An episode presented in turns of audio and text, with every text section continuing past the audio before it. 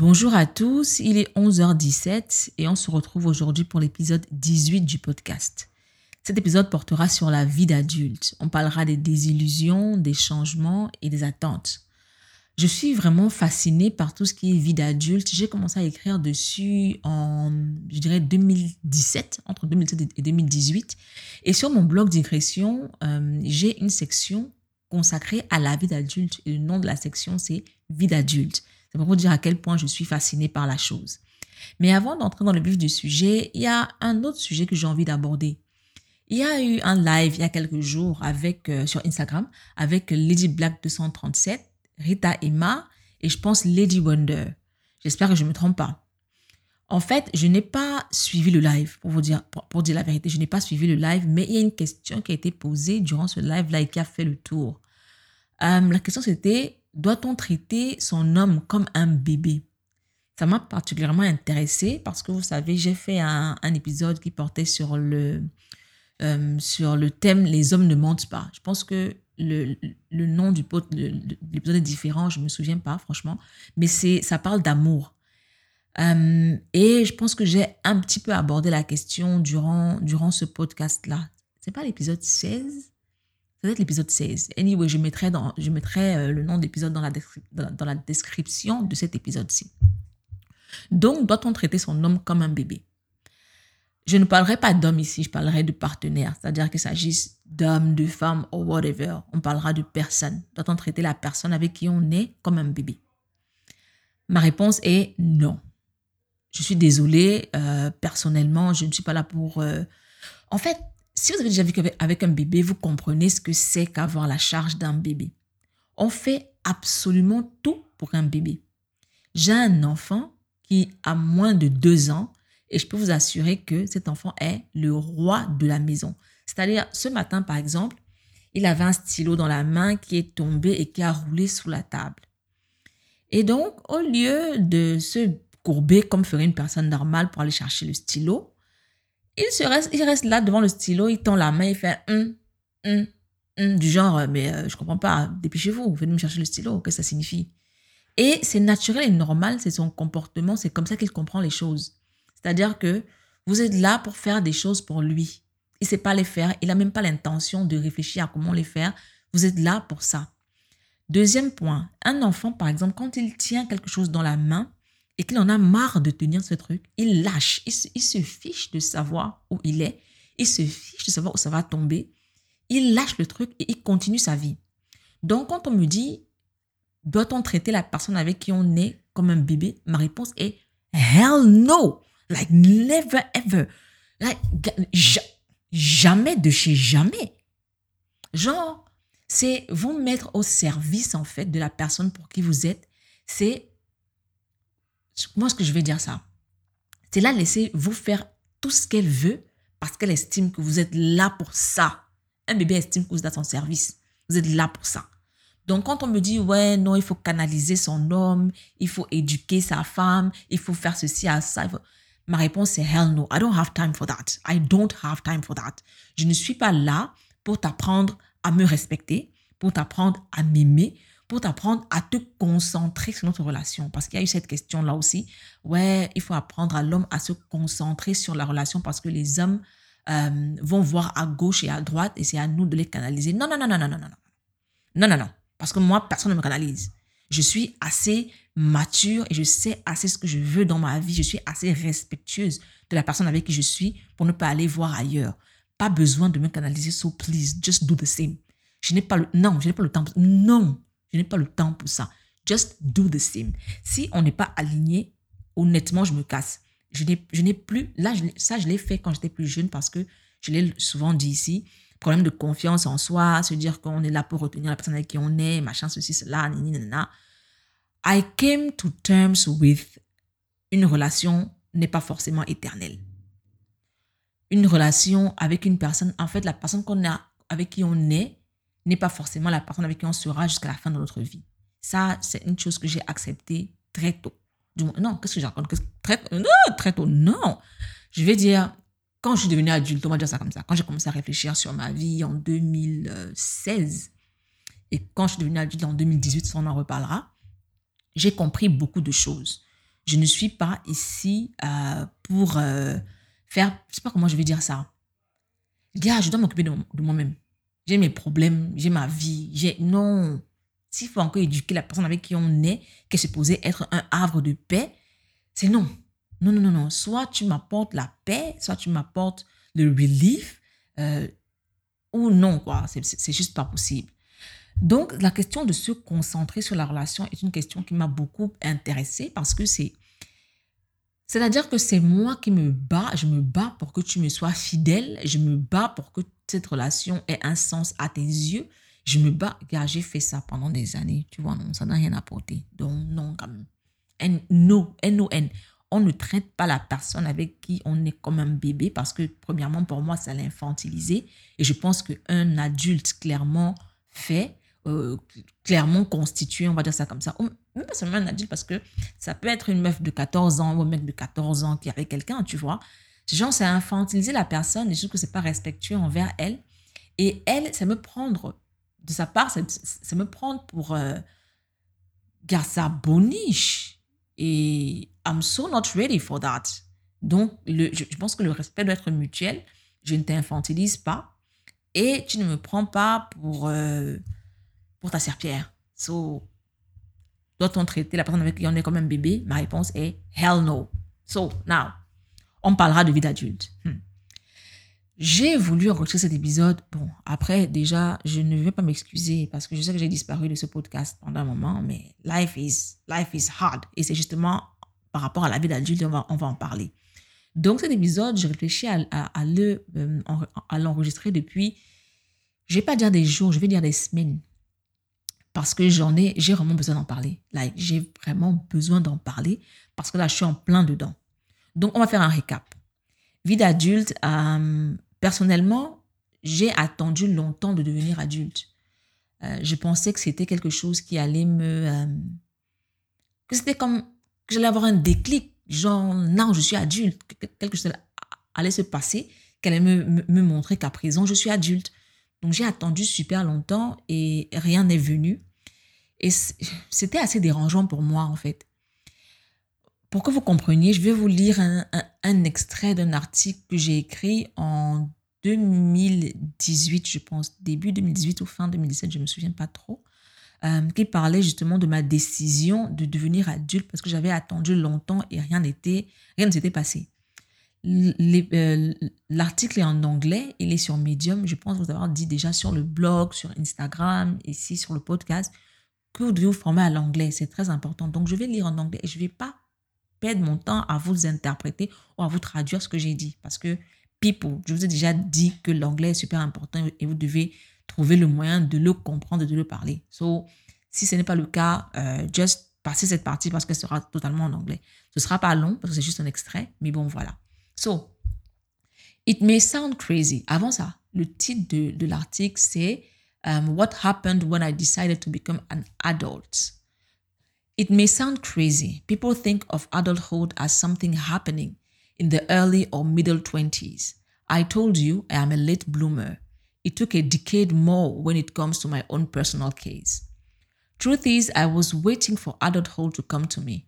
I was waiting for something to change, for a particular event that would clearly make me know I was an adult from that particular moment but nothing ever happened. I'll be 32, but I still feel like so many versions of myself. Me at five, making my mother promise me at eight I would be allowed to put on her jewels, and counting minutes till my eighth birthday. Me at 12, having my periods for the first time, and wondering why the fuck that useless thing was paining that much. Me at 16, thinking of anything else than partying. Me at 24, struggling between heartache and, uni- and university. Me at 29, deciding to start my life from scratch. Me at 31, deciding to get a job after a year going up and down and doing exactly what I wanted with no care in the world. Each of these versions were, uh, each of these versions are still living inside me. I thought for me to be an adult, they had to die for me to become a new self. So I patiently waited for these me's to die, for me to become an adult. Nothing happened. Something, sometimes I'm still scared of what tomorrow holds. Just, at the, just as the five years old girl I used to be. I still feel in pain like the 12 what? I still feel in pain like the 12 year old girl I used to be. I still feel careless and carefree like the 16 year old party girl. So, how could I become an adult with all these young and inexperienced selves in me? When I vowed to become an adult, I was clearly not knowing what I was looking for. I was still waiting for the death of the younger selves, but God, they, refer- they refused to die. So at some point, I asked myself, what if I decided to become an adult? What if I stopped waiting for it to happen and decided to lead my life as an adult, doing exactly what the majority of adult people do? And that's exactly what I did. It took six months from January to June. I worked my ass off, man. Let me tell you the truth. When I decided to become an adult, my bank account was fucking empty like for effing real. I was damn broke as I used to be most of the time through 2017. I told you I had no savings when I quit my job. All I made sure to have was a new laptop and a new cell phone to be able to continue working on my projects and as a translator from time to time. Today, I am renting a two bedroom apartment and paying rent for the first time in my life. I have a job I go to every morning, a job I really like. I have a savings account, like for real. Yes, my people, baby buffoon is now old mama buffoon. All I t- all it took was a decision. I decided to be an adult and became one within six months. I even have a new sense of confidence in myself. It seems like I'm more sure of what I'm doing, since for the first time in my life, I really take the time to reflect on and plan what I do. And I changed a lot. So, c'était ça l'extrait. Euh, l'article est disponible sur Medium. Je vous mettrai le lien dans la description de, cet, de, ce, de cet épisode-ci. Comme je disais tout à l'heure, j'ai vraiment, vraiment attendu de devenir adulte. J'ai attendu super longtemps, mais rien n'est jamais passé. Jusqu'à ce que euh, je décide de le devenir.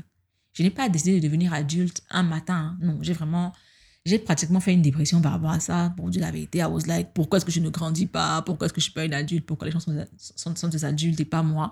Parce que je ne me sentais vraiment pas adulte. Cette situation a duré jusqu'à ce que j'écoute un épisode du podcast Nouvelle École, qui est un podcast magnifique. Malheureusement, le mec ne l'enregistre plus depuis 2018, je pense bien, mais les épisodes restent euh, disponibles. Un épisode avec euh, Fibre Tigre. Philippe Tig, c'est un créatif. Euh, à l'époque, il avait 40 ans. Je pense que c'était dans les bandes dessinées ou les jeux vidéo, je me souviens plus trop. Mais c'est un créatif et il, il racontait sa vie. Et à un moment donné, il a dit qu'il continue de vivre dans une bulle d'adolescent. Et ça, ça a été un véritable choc pour moi. J'ai assessé ma situation et je me suis dit, effectivement, c'est ça en fait le problème. Je continue de vivre comme un enfant. C'est pas tant que euh, je ne deviens pas adulte, c'est que je ne je n'ai pas pris certaines responsabilités qui font de moi une adulte. Du coup, je reste un enfant et c'est dérangeant. Donc, j'ai pris la décision de devenir adulte. J'ai pris la décision de quitter le nid familial, de déménager, de me prendre un appartement et d'avoir un travail régulier qui me donnerait un salaire régulier. Ça, c'était à, en 2018. J'avais 32 ans. Donc, I was way past les 25 ans où les gens vous disent que ouais, machin. Non, j'avais 32 ans quand c'est arrivé. So, c'est très neuf parce que là, euh, ça fait quoi? 3 ans? Ouais, 3 ans par là. 2018, 2, 3, 4 ans par là. Voilà en gros le récap de la manière dont je suis moi personnellement devenue adulte. On va aborder quelques points. On va parler de liberté, de travail, d'argent, de vie sociale, de famille. On commencera par parler de liberté. Quand j'étais plus jeune, quand j'étais enfant, ma mère, quand elle m'interdisait quelque chose, alors quand je n'avais pas le droit de faire quelque chose, elle me disait toujours, quand tu seras chez toi, euh, que tu auras ton argent, ton travail, tes diplômes, tu pourras faire absolument tout ce que tu veux. Donc, la, la vie d'adulte, c'était le summum de la liberté. C'est-à-dire, on peut faire absolument tout ce qu'on veut, personne ne nous dira jamais rien. On aura toutes les libertés du monde, aucun obstacle. Sauf que c'était un scam. Commençons par les diplômes. Ma mère me disait toujours, genre, quand je venais me plaindre du genre, ouais, moi j'en ai marre de, réviser, je vais faire ci, je vais faire ça. Elle me disait, non, après le CEP, tu vas voir, ce sera différent. CEP, là, on fait ça au CM2, c'est-à-dire que le passage de l'école primaire au collège. Collège, même hassle. Je viens la voir, je lui dis, ouais, non, j'en ai trop marre et tout. Non, mais après ton BPC, tu vas voir, ce sera différent. Je me bats pour avoir le BPC. Ouais, non, après ton probatoire, tu vas voir, ce sera pas la même chose. Ouais, après ton bac, tu verras. Ouais, après ta licence. Ouais, après ton master. Ouais, après ton doctorat. Ah, genre, et le, le plus bête, c'est que j'y croyais. Hein. Je me disais vraiment que, ok, d'accord, quand j'aurai tout ça, franchement, je serai libre, je pourrai me reposer et faire ce que je veux. Mais les gars, non, quand même. Ce n'est jamais arrivé. Anyway, on va en parler. Le premier pas vers cette liberté-là, c'était quitter le foyer familial. Donc, quand j'ai eu mon bac, mon truc, c'était, il faut absolument que j'aille à l'université dans une ville euh, différente de celle où je vis, mais pas dans un pays différent. Parce que ma mère avait, la tendance, avait tendance à estimer que quand on quitte le pays, on devient indépendant. And I didn't want to be that independent. I needed her money. So, je me suis dit, il faut que je sois dans une ville différente de la sienne pour pouvoir vivre chez moi mais pas trop loin quand même, parce que quand ça va devenir chaud, il faut que je puisse rentrer à la maison rapidement pour demander mon argent, tu vois. Donc, voilà.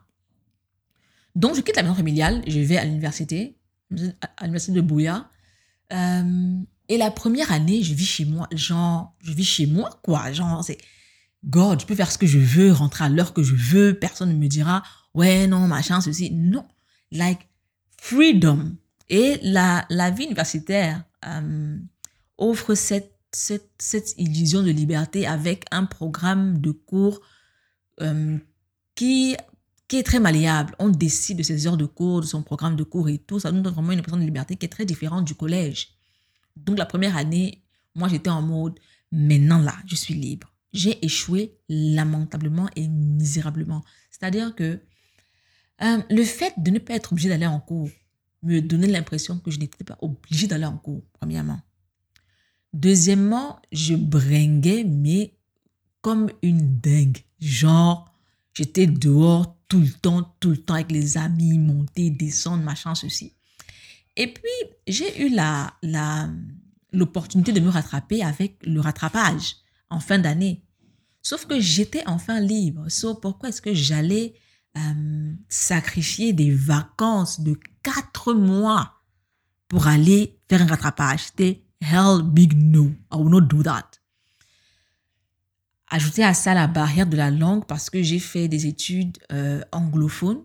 J'étais totalement, totalement francophone et euh, des études de littérature. Donc, il fallait étudier Shakespeare et, ses cousins et tout ça là, qui écrivaient en ancien anglais. Donc, tout ça, en fait, ce mélange-là a conduit à quelque chose à quelque chose de désastreux.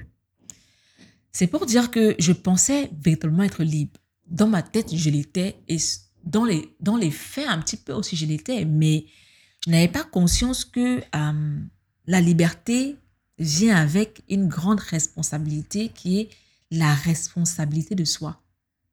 Ça, c'est un scam parce que personne ne m'en a parlé.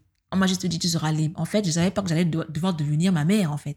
J'allais devoir devenir dans ma propre vie ma mère pour jalonner certains trucs je n'avais aucune idée de ça. Genre, car j'ai fait, j'avais F partout, quoi. En fait, toutes les matières en anglais, parce que les matières en français, ça allait. Mais en anglais, j'avais, j'avais des F lamentables et misérables. Être libre, c'est également être libre de ses mouvements. Tout j'en ai parlé, euh, le fait de vraiment penser qu'on peut faire tout ce qu'on veut quand on veut, sans, euh, sans se dire qu'il y a des conséquences. Là, je vais prendre un exemple avec ma petite nièce, l'exemple de ma petite nièce. Quand elle avait trois ans, euh, une fois, je suis allée à l'hypermarché pour m'acheter des trucs et je suis rentrée à la maison. Et elle m'a dit, quand j'aurai cinq ans, je serai moi aussi assez grande pour aller à l'hypermarché, m'acheter tout ce que je veux, je prendrai tous les bonbons que je veux, tous les biscuits que je veux, et je pourrai faire tout ce que je veux. Donc pour elle, déjà, elle se disait dans sa petite tête qu'à cinq ans, elle allait faire ce qu'elle voulait. Like. Et puis, c'est très intéressant de voir comment les enfants, comment quand on est enfant, on, euh, on conceptualise la liberté. C'est exactement ce dont je parlais. On pense qu'on peut faire tout ce qu'on veut, quand on veut, comme on veut, parce qu'on en a marre de, de l'autorité qui pèse sur nous. Sauf que on ne se rend pas compte qu'on devra nous-mêmes créer une forme d'autorité au-dessus de nous Anyway, la vie d'adulte, c'est dur. Un troisième point sur ce grand point de liberté-là, euh, il y a la différence entre vivre en famille et vivre seul. Personnellement, j'ai connu la liberté en vivant seul à l'université. J'ai connu la liberté et j'ai également appris la responsabilité. Parce que voilà, quand le dentifrice finit et que personne n'est là pour le faire et apparaître, on apprend à être, responsable et à dépenser son, argent de façon responsable. Sauf que les parents nous disent, quand tu seras plus grand, tu pourras faire ce que tu veux de ton argent. Ouais, mais ce que je veux faire de mon argent, c'est pas acheter du dentifrice, en fait. Bon. Euh, vivre chez, chez les parents, du moins vivre en famille et vivre seul, euh, généralement, on pense que vivre en vivant seul, on a plus de liberté. Ce qui n'est pas faux. Sauf que dans mon cas personnel, j'ai eu une grande forme de liberté en vivant en famille. Quand, quand, je, quand je passais de chez ma mère pour l'université, j'ai connu une certaine liberté, c'est-à-dire que être responsable de moi-même, mais avec l'argent de quelqu'un, ça il faut noter parce que c'est ça, c'est la grande différence. Et quand je suis venue à Dakar, je vivais chez ma sœur, j'ai vécu avec elle pendant cinq ans, et ça m'a offert un autre type de liberté que la vie seule n'aurait pas offert. J'explique à l'époque, j'en avais ma claque. J'étais traductrice. J'étais traductrice pour une agence de traduction. Euh, j'ai pu quitter mon boulot sans me soucier euh, des factures et tout le reste parce que ma soeur s'en occupait. Donc euh, voilà. J'ai pu vivre ma passion, c'est-à-dire que mon, j'avais un, un, média citoyen qui me rapportait pas un sou en tant que média, mais qui me permettait à moi de gagner de l'argent grâce à des contrats ponctuels à travers, je vais dire à travers le monde, hein, parce que j'ai beaucoup voyagé grâce à ça. Je pouvais voyager euh, sans, sans me soucier de la sécurité de la maison, parce qu'il y avait des gens à la maison. Je pouvais dire non à certains contrats, bien que bien, bien qu'étant fauché, parce que j'avais aucune, euh, aucune facture à payer. Je pouvais vivre, entre guillemets, mon rêve euh, de, de, de, de, gérer mon média citoyen, sans me soucier de rentrée d'argent parce que quelqu'un s'occupait des rentrées d'argent. Donc, j'ai connu cette liberté-là également en vivant en famille. Mais ça, quoi qu'on puisse dire, ça venait aussi avec son lot de, de, contraintes parce que tu vis en famille, donc il y a des règles. Il y a des règles qui ne sont pas forcément établies par toi. Tu es, bon, à l'époque, je ne me considérais pas adulte, mais j'avais quand même plus de 30 ans et je devais vivre selon les règles de la maison qui étaient les règles de ma, ma soeur et son mari. Euh, pas que j'avais pas de... Bon, anyway. Voilà, je devais vivre selon des règles, on va dire ça comme ça. Vivre seul, quand j'ai décidé de devenir adulte et de prendre mon appartement en 2018, euh, est venu avec son lot de liberté également, mais, mais aussi son lot de contraintes. Il me fallait un boulot. Il me fallait un boulot stable. Il me fallait un boulot stable, euh, mais qui me permettait quand même de continuer d'avoir mes contrats ponctuels. Ça, j'en ai beaucoup parlé sur le blog et le podcast. Je pense que vous êtes déjà informés. Je ne vais pas me répéter. Euh, donc je disais, vivre chez moi m'a apporté une certaine liberté qui est venue avec des contraintes. Je devais avoir de l'argent fréquemment, c'est-à-dire que je devais travailler fréquemment euh, pour, euh, pour pouvoir subvenir à mes besoins. J'avais plus quelqu'un qui allait payer les factures. J'allais, en fait, pour moi, la fin du monde n'existait pas. C'est-à-dire que pas de loyer, pas d'eau, pas d'électricité, pas de gaz, pas de ci, pas de bouffe, pas de. Je contribuais quand j'étais de bonne humeur, tu vois. Mais avec le fait de vivre seul, ça a vraiment changé. C'est pour dire que la liberté est toujours conditionnée. Elle est toujours conditionnée. Quoi qu'on nous dise quand on est enfant, quand on est plus jeune, la liberté est toujours conditionnée. Tout dépend de ce qu'on veut et de ce qu'on est prêt à sacrifier pour ce qu'on veut. Personnellement, je voulais gérer mon média citoyen. Je voulais pouvoir travailler quand et comme je le voulais. Je voulais pouvoir dire non à des contrats. Je voulais pouvoir voyager euh, comme et quand je voulais. Mais pour ça, je devais sacrifier euh, l'autorité. C'est-à-dire que mon autorité, je n'avais pas l'autorité totale sur moi-même. Je devais vivre selon les règles d'une maison, d'une famille. Quand j'ai décidé de vivre seule, euh, j'avais autorité sur moi, mais je n'avais plus la liberté de travailler selon mes propres codes. Donc, je devais faire de l'argent fréquemment, régulièrement, mensuellement. Je devais, euh, je devais subvenir à mes propres besoins à tous les niveaux. Ce qui fait que je me dis, quand on est plus grand, du moins quand on atteint l'âge de se prendre en charge d'une manière ou d'une autre, qu'on vive en famille ou pas, on redéfinit en fait euh, ses libertés. On redéfinit la manière dont on voit la liberté. elle, elle est très différente de ce, de ce dont on rêvait quand on était plus jeune. Et ça, c'est, c'est pas forcément quelque chose de facile à vivre parce que quand on est jeune, on, on évolue avec cette aspiration. C'est-à-dire que ce rêve-là est notre moteur. On donne tout parce qu'on se dit, quand je serai plus grand, oh God, je pourrai enfin faire tout ce que je veux, quand je veux, comme je veux. C'est véritablement un moteur, mais c'est un moteur qui nous pousse à fournir des efforts qui, à la fin de la journée, ne nous donne pas le résultat escompté. Ou alors ne nous donne qu'une partie du résultat escompté. Donc c'est un scam. Je suis désolée, mais c'est un scam. Et puis, euh, il y a aussi une chose dont on ne tient pas compte quand on est plus jeune, c'est qu'on a des envies euh, qui sont liées à notre statut de jeune. Bon, vous me direz, aujourd'hui, je ne sais même plus ce que c'est que les jeunes, parce que les pères 60 ans vous disent qu'ils représentent les jeunes de leur quartier. Donc, quand je dis jeunes là, pardon, dites-vous que c'est gens avant 30 ans, vous voyez, parce que vraiment, moi, jeune, je ne comprends plus. On va dire avant 30 ans, voilà. Donc, dans ce, dans ce contexte-ci, jeune, c'est avant 30 ans on a des envies, euh, on veut sortir le soir parce que les parents nous disent non tout le temps, on veut pas réviser parce que voilà, ça nous fait chier, on veut, on veut vivre selon, nos propres codes.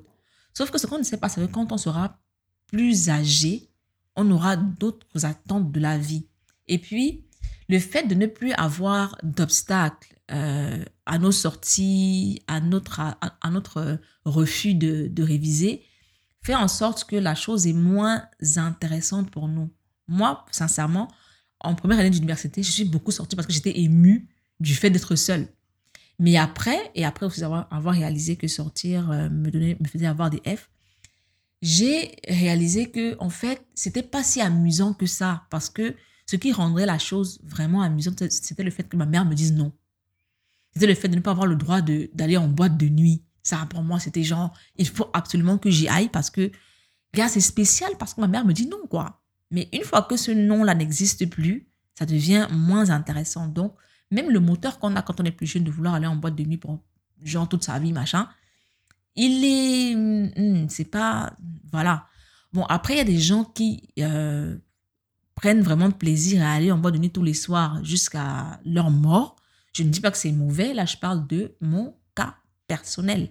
Le fait de ne plus avoir d'autorité sur ma tête a fait en sorte que euh, je ne voulais plus sortir autant que ça. Donc, euh, voilà, c'était un peu un scam parce que je me disais, voilà, j'ai bataillé Dieu pour avoir ceci et aujourd'hui, ça n'a plus aucune valeur à mes yeux. Like, why? Et puis, être libre, être libre change avec l'âge. Être libre, le concept d'être libre change avec l'âge. Pour moi, aujourd'hui, être libre, c'est n'avoir aucune tâche, c'est pouvoir rester dans mon lit à lire et regarder des séries.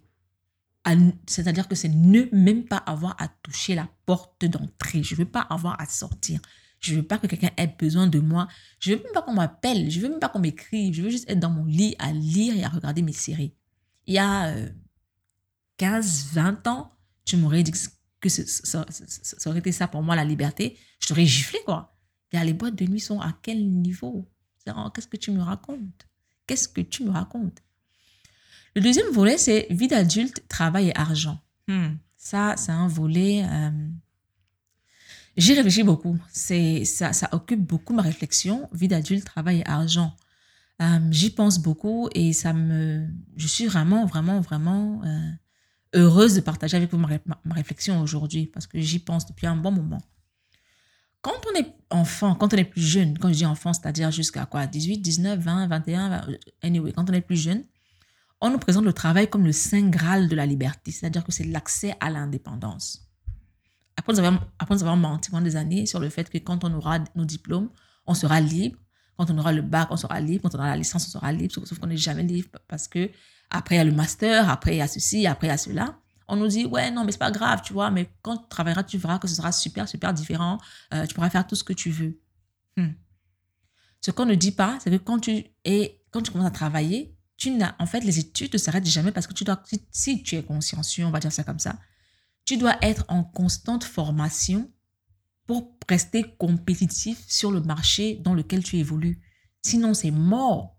C'est mort. En fait, tu n'arrêtes jamais. C'est-à-dire que même après le doctorat, ce doctorat qu'on me présentait comme, je sais pas quoi, le, le, le, euh, le Saint Graal junior, je vais dire ça comme ça, tu continues de bosser dur pour, pour euh, nourrir ton cerveau de nouvelles connaissances, pour pouvoir rester on top. Sinon, c'est mort. On va te virer, genre, tu ne seras pas performant au travail, machin, ceci. Tu, tu, ne pourras pas te renouveler dans, dans ton domaine. Et en plus, aujourd'hui, les domaines sont tellement évolutifs que si tu ne lis pas, si tu ne t'informes pas, si tu ne te formes pas, c'est mort, quoi. On te dit non, ouais, non, quand tu vas travailler, tu vas voir, ce sera chill et tout. Tu auras ton argent, tu auras ci, tu auras ça. Et puis, tu pourras faire le boulot que tu veux. Et c'est là qu'entre en jeu vivre, vivre de sa passion. Hmm. Vivre de sa passion, j'ai fait tout un épisode là-dessus. Vivre de sa passion. Je pense que euh, si vous... malheureusement, je ne me souviens pas du, numéro de l'épisode, mais si euh, vous scrollez down un petit peu, vous allez voir Vivre de sa passion. C'est le plus grand scam du monde mondial. On vous dit, il y a des visuels partout là sur Instagram qui sont en mode vivre de sa passion, c'est faire de sa passion son travail et pour ne, jamais avoir l'impression de travailler. Bull fucking shit. Mensonge de ces mensonges. Vivre de sa passion, c'est évoluer dans le domaine, dans le domaine qu'on aime en réalité. Mais quoi qu'on puisse dire, quel que soit le discours qu'on puisse tenir, aucun boulot n'est plaisant. Pourquoi? Parce que c'est un boulot à la base, euh, l'humain, généralement, a envie de chill. C'est-à-dire que son default mode, c'est le chilling. Travailler n'est pas chill. On peut faire des choses qu'on aime, c'est-à-dire qu'on peut avoir des activités qui nous plaisent, euh, qu'on aime, sauf que vivre sa passion, c'est faire, faire des activités qu'on aime, un travail, donc ne pas avoir d'autre choix que de faire ça. Ce qui rend la chose souvent moins passionnante.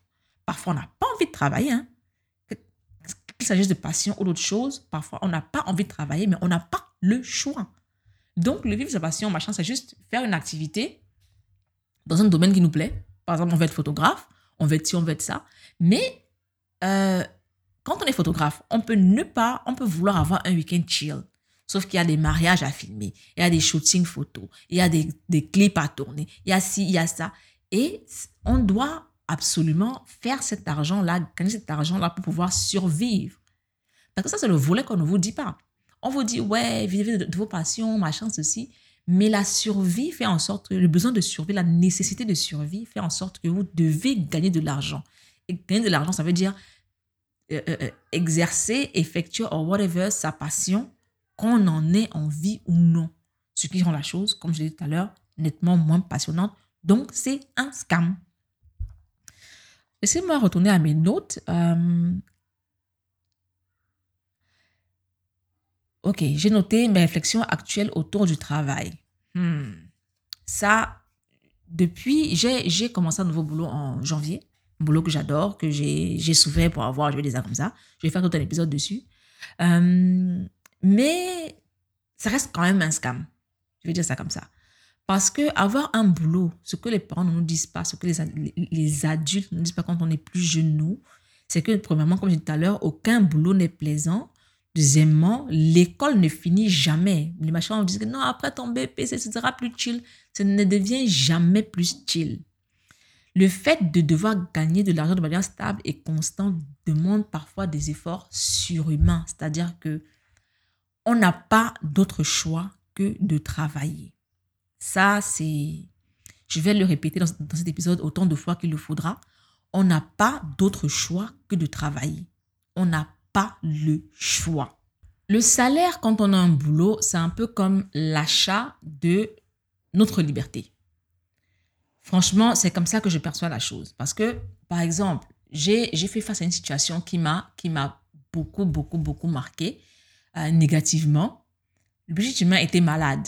Ces derniers temps, il fait des épisodes répétés de maladie. Sauf que je ne peux pas, je n'ai pas la possibilité de rester avec lui, d'en prendre soin autant que je veux parce que je dois aller travailler. Aujourd'hui, je ne suis plus en, remote work comme ça a été le cas pendant 7-8 ans. Je vais au boulot tous les matins. Il y a des exigences. On, attend de moi des résultats, on attend de moi une certaine présence et des résultats. Et je ne peux pas dire tous les jours que mon enfant est malade. C'est-à-dire que les besoins de ma vie personnelle, ma vie familiale ne comptent pas. C'est le travail first. And that's very heavy and very difficult. Genre, euh, c'est comme si je vends ça en fait. C'est comme si je vends ma... Comment est-ce que je vais dire ça? Je vends ma vie pour un salaire. Je vends mon temps. Je vends certaines de mes obligations pour un salaire. Et c'est dur à vivre. C'est dur à vivre et c'est vraiment très différent, du moins c'est contraire à la manière dont le travail nous a été présenté quand on était plus jeune. Pour nous, le travail, c'était la source de liberté. Sauf qu'en fait, non, c'est une certaine source d'emprisonnement. Parce qu'on en est au point où ton enfant est malade, tu dois jongler, littéralement jongler, pour pouvoir l'amener à l'hôpital, pour passer du temps avec lui. C'est dur à vivre, mais c'est hyper nécessaire pour pouvoir survivre et payer ces soins-là à cet enfant. Parce que tu vas tu en mode, ouais, moi à la base, maintenant je veux rester avec mon enfant à la maison et tout, moi je ne veux pas travailler, je ne veux pas si je veux ça. Là, je parle, je parle dans le cas où euh, je, ne, je, ne, tiens pas compte de l'existence de son papa. On est d'accord. Je parle dans le cas là, je parle juste de moi. Je parle juste de moi. Donc je disais, euh, qu'est-ce que je disais? J'ai perdu le fil. Voilà. Je peux être en mode, ouais, non, je travaille pas parce que je veux rester à la maison avec mon enfant et tout et tout. Sauf que j'aurais pas de salaire, j'aurais pas d'argent. Je m'en occupe comment après? C'est bien de vouloir faire des bisous toute la journée, mais après, on mange quoi? Après ces bisous-là, après ces bisous-là, euh, je le soigne comment? Genre, c'est-à-dire, je, je, je, sacrifie ça pour un travail, euh, une certaine respectabilité, entre guillemets, je dis ça comme ça, euh, sociale ou whatever, une assurance maladie. En fait, comment est-ce que je vais dire ça? On m'achète, en gros, on m'achète on m'achète. Voilà, on m'achète. Euh, autre chose, c'est qu'il est très facile de perdre son soi à cause du travail. Pourquoi est-ce que je dis ça? Quand on a un boulot euh, full-time, par exemple, moi dans mon contrat, mon contrat à présent, c'est le, c'est le, le, premier et seul contrat que j'ai eu qui stipule cela. La totalité de mon temps doit être accordée à mon boulot. C'est-à-dire que je n'ai pas le droit d'avoir un autre boulot premièrement. Deuxièmement, ça signifie que je travaille tout le temps. C'est-à-dire que je n'ai pas, sauf si j'ai des vacances, quoi, je travaille tout le temps. Euh, de, bon, après, je suis dans la com et c'est, c'est, c'est, c'est pas un boulot, je peux dire, ouais, il est 18h, euh, c'est fini et tout. Non, s'il y a une urgence, c'est, des trucs à dire, a des trucs à régler, a des documents à éditer, y a ci, y a ça. Parce que la com, c'est le, le plus chiant, c'est que c'est un boulot en bout de chaîne qui dépend de, de, de l'activité de pratiquement tous, tous, les autres départements. Et c'est quand eux, ils ont fini que tu disent, ah voilà, va faire ceci, va faire cela, va faire ceci, va, faire cela. Et parfois, ça peut être chiant. Tout à l'heure, je l'ai dit, euh, un boulot peut être aussi passionnant que vous le voulez, mais il a forcément un volet chiant. Et ça, c'est le volet chiant de la com, c'est le fait qu'il soit en, tout début et en tout bout de chaîne, en fait. Ça veut dire qu'on doit être là tout le temps, tout le temps, tout le temps. Euh, donc, je disais perdre son soi parce que tu es toujours en train de travailler et le travail devient un peu comme ton identité. C'est pratiquement la seule activité que tu as.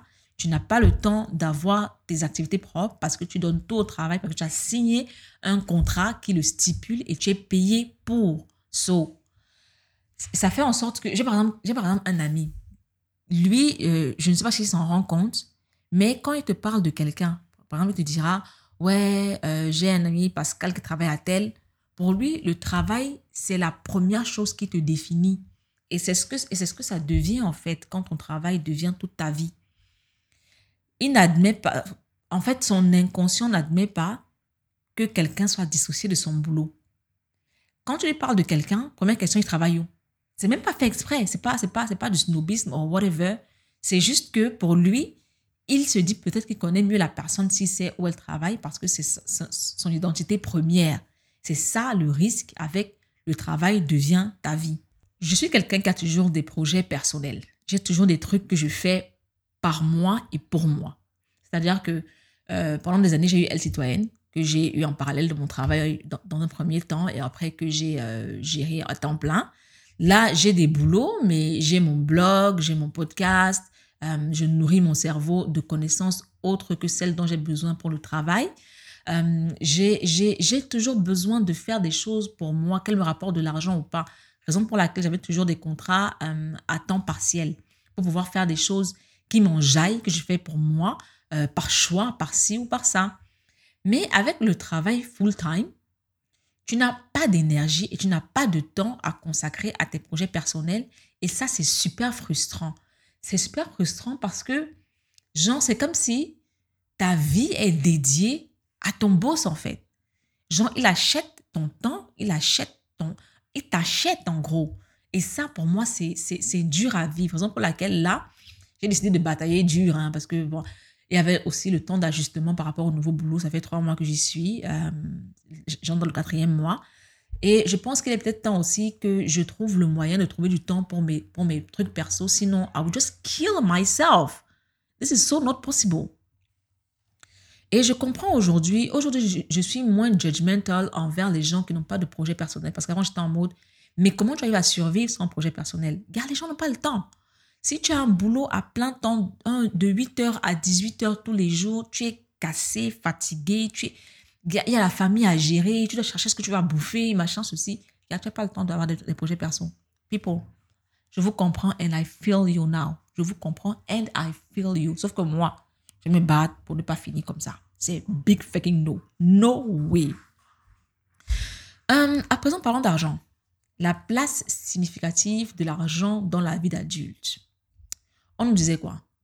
Tu auras ton argent, tu pourras acheter ce que tu veux, tu pourras faire tout ce que tu veux, tu pourras... Like, l'argent, c'était du genre, gars, tu pourras... How can I say it? C'était le Saint Graal numéro 2. Voilà. En fait, faire de l'argent est vraiment au cœur de, de, du adulthood. On considère vraiment que tu es adulte quand tu euh, gagnes de l'argent et que tu peux te prendre en charge complètement. C'est vraiment à ce moment-là que tu es adulte. Et je pense que c'est une des raisons pour lesquelles je ne me sentais pas forcément adulte parce que je gagnais ça de l'argent, mais je n'étais pas en charge de moi. Je dépendais, euh, je dépendais de l'argent d'autres personnes. Vu que je vivais chez ma sœur, en fait. Et j'étais sous l'autorité d'autres personnes.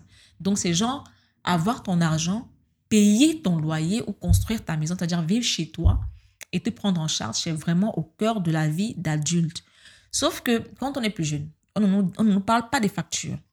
On, se dit juste qu'on qu'on gagnera immensément d'argent parce qu'on on veut tout ça, gagner immensément d'argent. On paiera les factures, bon ça c'est secondaire ou tertiaire même. Et on se fera plaisir en s'achetant tout ce qu'on veut, absolument tout ce qu'on veut. Big fucking scam. Là, par exemple, j'ai quasiment triplé mon revenu mais il y a une paire de baskets qu'on vend à l'instant présent chez Mango qui coûte 26 900 que je ne peux pas acheter. Je ne peux pas m'acheter cette paire de chaussures malgré le fait que j'ai pratiquement triplé mon revenu. N'est-ce pas curieux? N'est-ce pas curieux?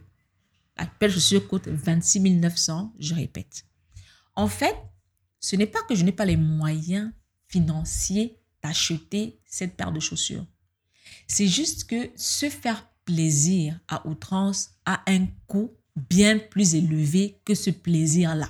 C'est-à-dire que, de toute façon, tu payes, en fait, ce que tu payes pour t'être fait plaisir est trop grand par rapport au plaisir que tu as. Là, par exemple, je gagne bien ma vie. Par la grâce de Dieu, du ciel, de la providence, je gagne bien ma vie. Sauf que je vis on a budget.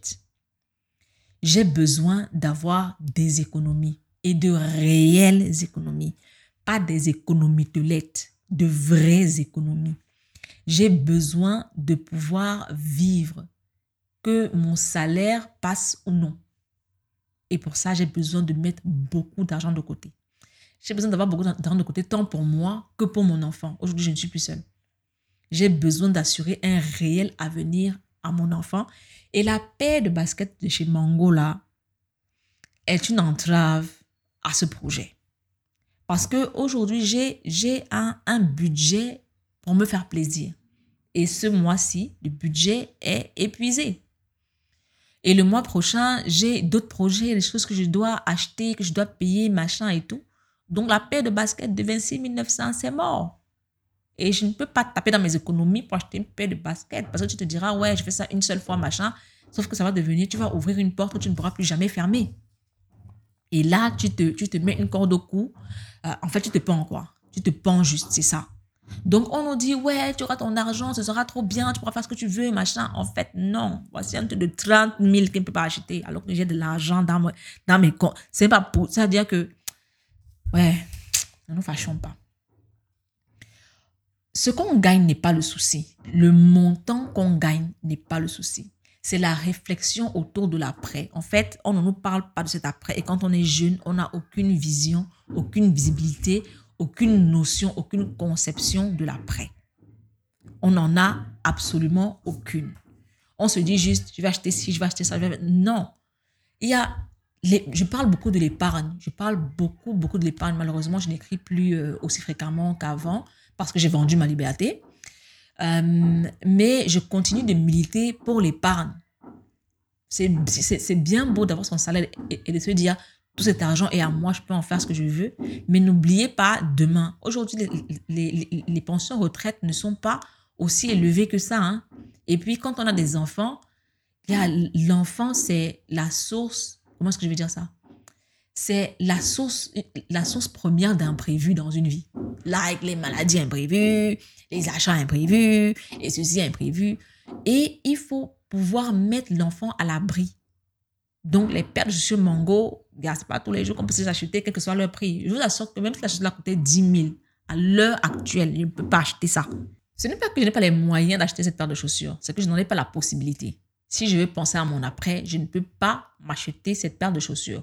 En plus de cela, j'ai acheté des chaussures euh, le mois passé. Oui, le mois passé, le mois passé, j'ai acheté des chaussures donc, euh, c'est-à-dire, tu rationalises tout, tu te dis, ouais, mais le mois passé, j'ai acheté des chaussures, voilà, est-ce que la paire là? Et puis la paire, en fait, l'impossibilité de l'achat de la paire de chaussures fait en sorte que tu trouves le moyen de te dire que ce n'est même pas utile. Et c'est vrai, à la fin de la journée, ce n'est pas utile, c'est un, un plaisir que je veux me faire. Mais voilà, voilà, en fait, c'est ça, c'est en fait ça la vraie vie d'adulte en réalité. Ce n'est pas, euh, non, c'est ça la vie d'adulte, c'est réfléchir à ses achats, c'est gagner assez d'argent, mais ne pas pouvoir le dépenser. C'est vivre en budget, même quand on a triplé son salaire. C'est ça la vraie vie d'adulte, ce dont on ne nous parle pas. On ne nous dit pas la vérité. Hum, le troisième point, c'était vie d'adulte et vie sociale slash familiale. Bon, l'étincelle s'est plaint un petit peu la dernière fois. L'étincelle, c'est Alexandre Extensel, c'est un ami. Euh, vu qu'on parle de travail, on va dire c'est un ami designer graphiste. Voilà qui m'a dit la dernière fois que euh, mon contenu est de plus en plus axé parentalité et qu'il a l'impression que j'oublie les gens qui ne sont pas parents. Donc, I will tone down on this one. Je parlerai parentalité, mais I will tone down, OK? Pour qu'ils ne se fâchent pas, pour que les autres ne se fâchent pas. Parce que voilà, parfois, je suis gentil. Donc, la vie sociale, vie familiale, euh, c'est aussi quelque chose qu'on ne, ne... Comment est-ce que je veux dire ça? On n'a pas conscience de ce qui se passera vraiment on se dit, ouais, je serai plus grand, je serai chez moi, j'aurai des amis à la maison tout le temps, on sera tout le temps en train de sortir, de manger ensemble, de faire ci, de faire ça, de faire ci, de faire ça. Sauf que quand on grandit, quand on devient adulte, on s'éloigne de ses amis pour des raisons diverses. Pas forcément, quand je dis s'éloigner, ça ne veut pas dire qu'on coupe les ponts, hein, mais on s'éloigne d'eux. Parce que déjà, les, amitiés ne sont plus les mêmes parce que nos activités et nos besoins ne sont plus les mêmes. Euh, on ne peut leur accorder que le temps qu'on a. Parce que entre le travail, euh, la famille qu'on se crée, si on, en, crée une, le repos dont on a besoin et tout et tout, c'est pas facile de, de, maintenir les amitiés comme, comme à l'époque. D'autant plus que les amis, eux aussi, sont devenus adultes et eux aussi ont des choses sur le feu. Donc, c'est parfois, parfois super compliqué. Euh, les chemins se séparent. Euh, le travail, comme je disais tout à l'heure, les, attentes de la vie ne sont plus les mêmes. Donc, parfois, on n'a même plus rien à se dire. Euh, il y a les relations de couple à alimenter, il y a les enfants. Avoir un enfant, c'est très différent d'avoir, c'est très différent du fait d'avoir deux enfants. Donc, c'est compliqué. Euh, il y a les changements de pays, de, de, continent, les gens sont affectés ailleurs et tout et tout. Donc aujourd'hui, grâce à la technologie, j'ai remarqué que on a nettement plus d'amitié virtuelle. On nourrit ces amitiés virtuellement parce que c'est plus facile, c'est plus simple, c'est plus c'est moins contraignant en réalité. Parce que sans vous mentir, quand tu as du boulot, tu as des enfants, tu as un mec ou une meuf ou quelqu'un avec qui tu es, euh, tu es très généralement épuisé, tu es fatigué et puis euh, c'est pas toujours, c'est pas tous les jours que tu as envie de caler une date, une heure euh, pour, voir quelqu'un, chercher ce que tu vas apporter, t'habiller, qui est aussi difficile parce que ça devient vraiment, même s'habiller devient vraiment euh, une source d'effort à fournir. Euh, devoir choisir un lieu, se voir parler, brûler toute une après-midi. A des amitiés virtuelles aujourd'hui, c'est, c'est un lifesaver. Et pour ça, je vous recommande le livre The Kids Are in Bed. C'est un livre que j'ai fini tout récemment qui parle euh, du fait. Euh, non, il y a une partie du livre qui parle du fait de, de, nourrir des amitiés quand on a des enfants.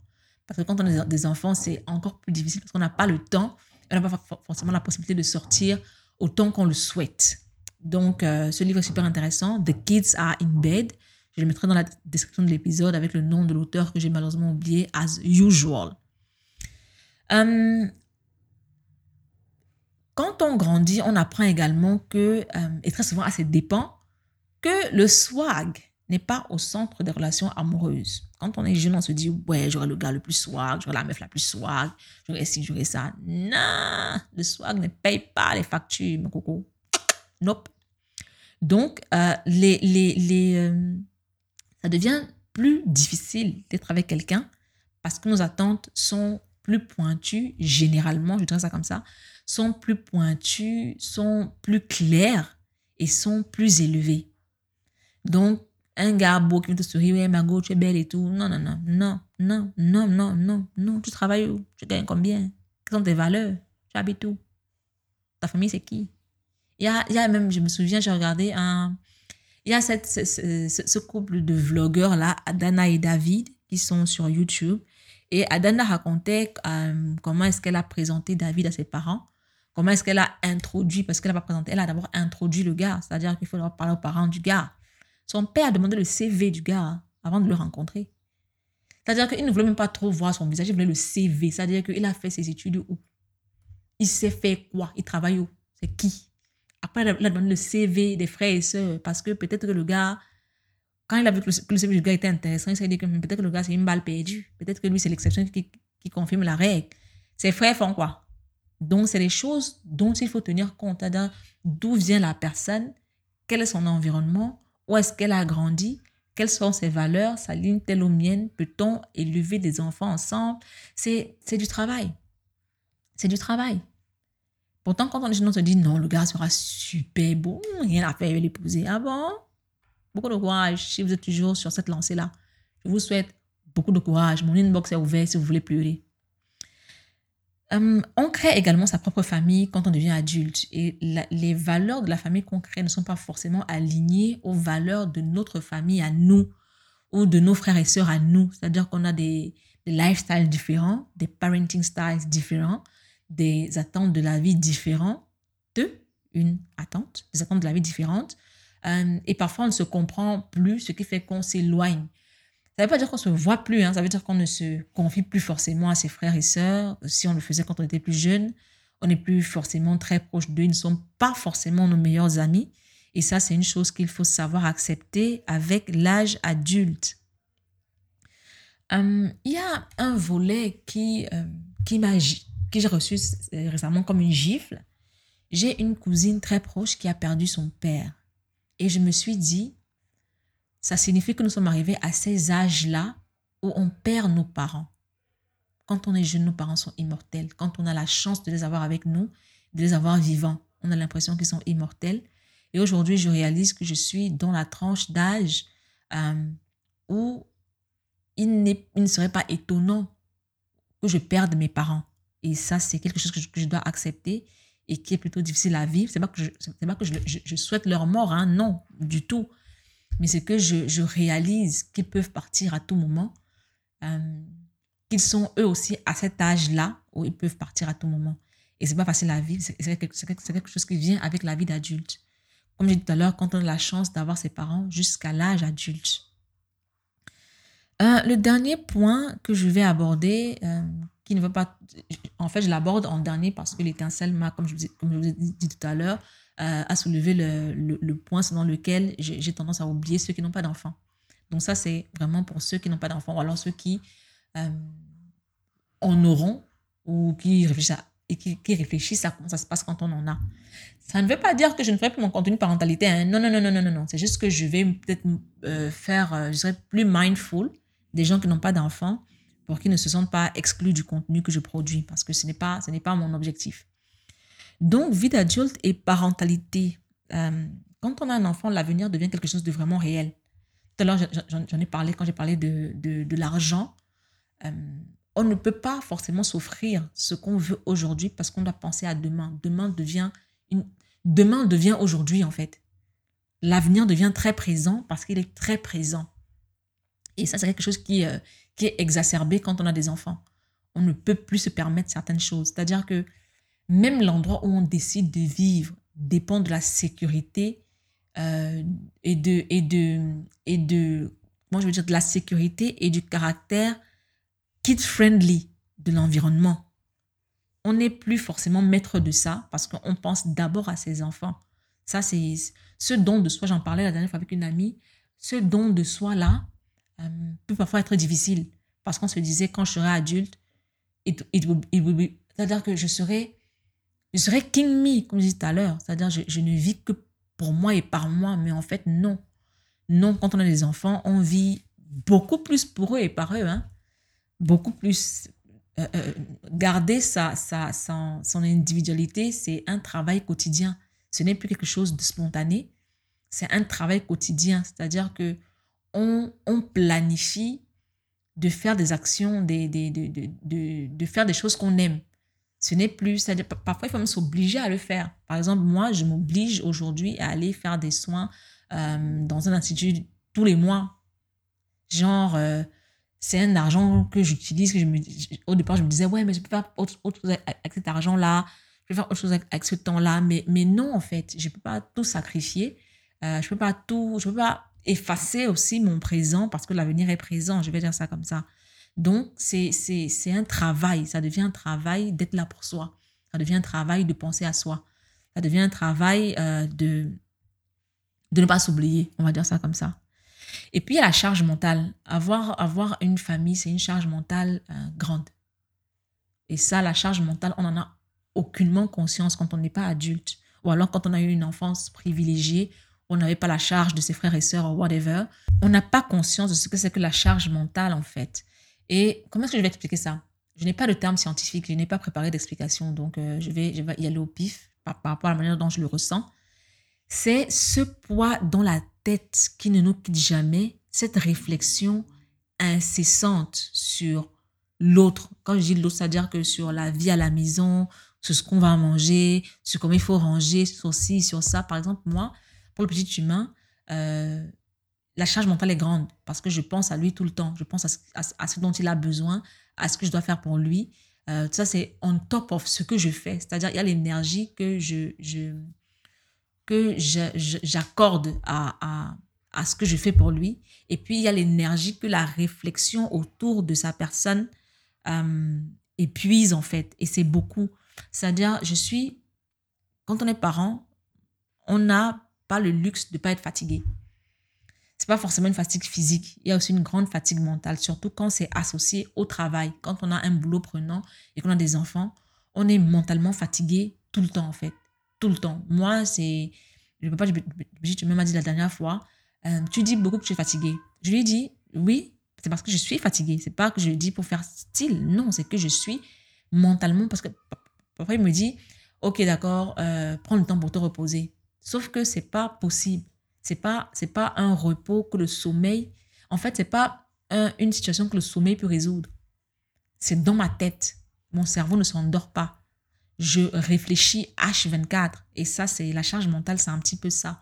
Et c'est malheureusement c'est pas quelque chose dont on peut forcément se, qu'on peut forcément déléguer parce que réfléchir euh, pour son enfant c'est pas quelque chose qu'on peut déléguer en fait. Donc euh, c'est quelque chose que tu porteras en quelque sorte toute ta vie. Et c'est quelque chose que je n'ai pas prévu, moi, quand j'étais plus jeune. Euh, outre la charge mentale, il y a le, peu de temps qu'on a pour soi. J'en ai parlé un petit peu là. Le peu de temps qu'on a pour soi, surtout quand on travaille. Quand on a une famille, euh, un travail, des enfants, euh, ça demande du temps. Ça demande beaucoup de temps.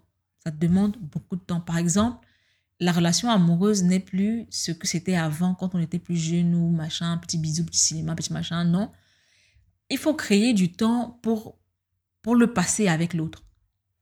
Hmm? C'est du travail. Ce n'est plus spontané, machin, chez moi. On, a des rendez-vous. On a des rendez-vous. On a des rendez-vous pour, pour s'assurer qu'on passe du temps ensemble. Sinon, on s'oublie parce qu'on est pris par le travail, on est pris par nos activités, on est pris par le bébé. Donc, euh, on a des rendez-vous. On a des déjeuners, on a... Bon, pour les dîners, c'est compliqué parce qu'on n'a pas de nounou, euh, sleep, sleeping nanny, on n'en a pas, elle part à 18h.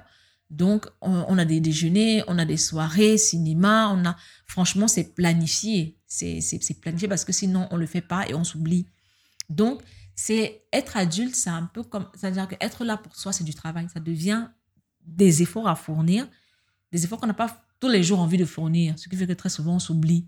Parce que tu, tu, te dis, en fait, quand je vois tout ce que j'ai à faire, s'il faut encore fournir des efforts pour quelque chose qui... Non, non, pour ce coup-ci, pour ce mois-ci, pour cette semaine-ci, pour aujourd'hui, je m'oublie et je, fais ce que j'ai à faire. Ça, ça arrive très souvent. Euh, et c'est pas forcément positif. Ça veut dire qu'en fait, il faut être alerte tout le temps. S'assurer de ne pas ndem au travail, comme je dis souvent. S'assurer de ne pas ndem au niveau familial. De ne pas se ndem soi-même. C'est, c'est, it's a lot of work. It's a lot of thinking. It's a lot of energy. It's a lot of, it's a lot of everything, actually. Et la charge mentale est, euh, est énorme quand on est adulte. Bon, ça fait une heure. Une heure. Oui, une heure que je parle. Euh, donc, je vais peut-être wrap up. En gros, euh, je dirais que dans mon cas, j'ai compris que la vie d'adulte vient, vient avec, tient ses promesses. Elle tient ses promesses, mais à, on va dire, à 20%. Parce qu'elle tient ses promesses à la mesure où tu as la possibilité, si tu es un privilégié, que tu as cette chance-là, d'avoir des diplômes, d'avoir, en fait, tes diplômes, tu les as déjà, ton travail, tu l'as déjà, ton argent, tu l'as déjà, mais toutes les contraintes qu'il y a autour font en sorte que tu ne peux même pas vraiment enjailler ces acquis-là. Parce que euh, c'est comme s'ils sont en fait derrière toi, quoi. Il y a plus, plus, plus gros, plus grand, plus urgent, plus lourd. Et ces choses-là qu'on faisait miroiter comme étant des, euh, des grâles, au final, deviennent de réels, euh, peuvent devenir de réels poids. Pas dans tous les cas, hein, mais ça peut vraiment devenir de réels poids. Dans mon cas, par exemple, j'adore mon boulot, euh, mais c'est difficile parce que je ne peux pas forcément être là pour mon enfant autant que je veux. J'adore le fait de gagner de l'argent, ça, vous me connaissez, j'aime l'argent. J'adore le fait de pouvoir gagner assez d'argent, euh, mais ça vient avec la contrainte de l'épargne. Je ne veux pas le dépenser comme je veux. Euh, j'adore le fait d'avoir des amis, des amis fiables, sûrs. J'ai mon petit cercle qui est magnifique, mais je ne peux pas les voir tous les jours parce que je suis fatiguée, parce qu'on n'est pas dans le même pays, parce qu'on n'est pas on n'a pas les on n'est pas disponible au, même moment parce que si parce que ça donc on ne peut se voir que parfois, souvent, quand on peut, euh, quand nos agendas coïncident. Donc, ce n'est pas, pas facile. Donc, être adulte, je, ne dis pas qu'il n'y a pas de bonheur à être adulte. Hein. non, le fait d'avoir les parents qui ne crient plus dans tes oreilles, c'est cool. Mais voilà, quoi. Tu as, tu as, tu es être, être, être euh, maître de soi-même. C'est-à-dire que être responsable de soi-même, c'est joli, mais ça vient avec beaucoup de responsabilités et on n'est pas souvent prêt, on n'est pas souvent informé. Et euh, voilà, ça peut être une réelle gifle. Ça a été une réelle gifle pour moi. Et ça l'est encore, hein, parce que je continue d'être giflée par la vie d'adulte. Donc, euh, je pense pas que je vais arrêter d'en parler après cet épisode, parce qu'il y a encore tellement à dire et j'ai encore tellement à vivre que ça ne peut pas s'arrêter là. Donc, ça fait une heure, quatre minutes. So people bye.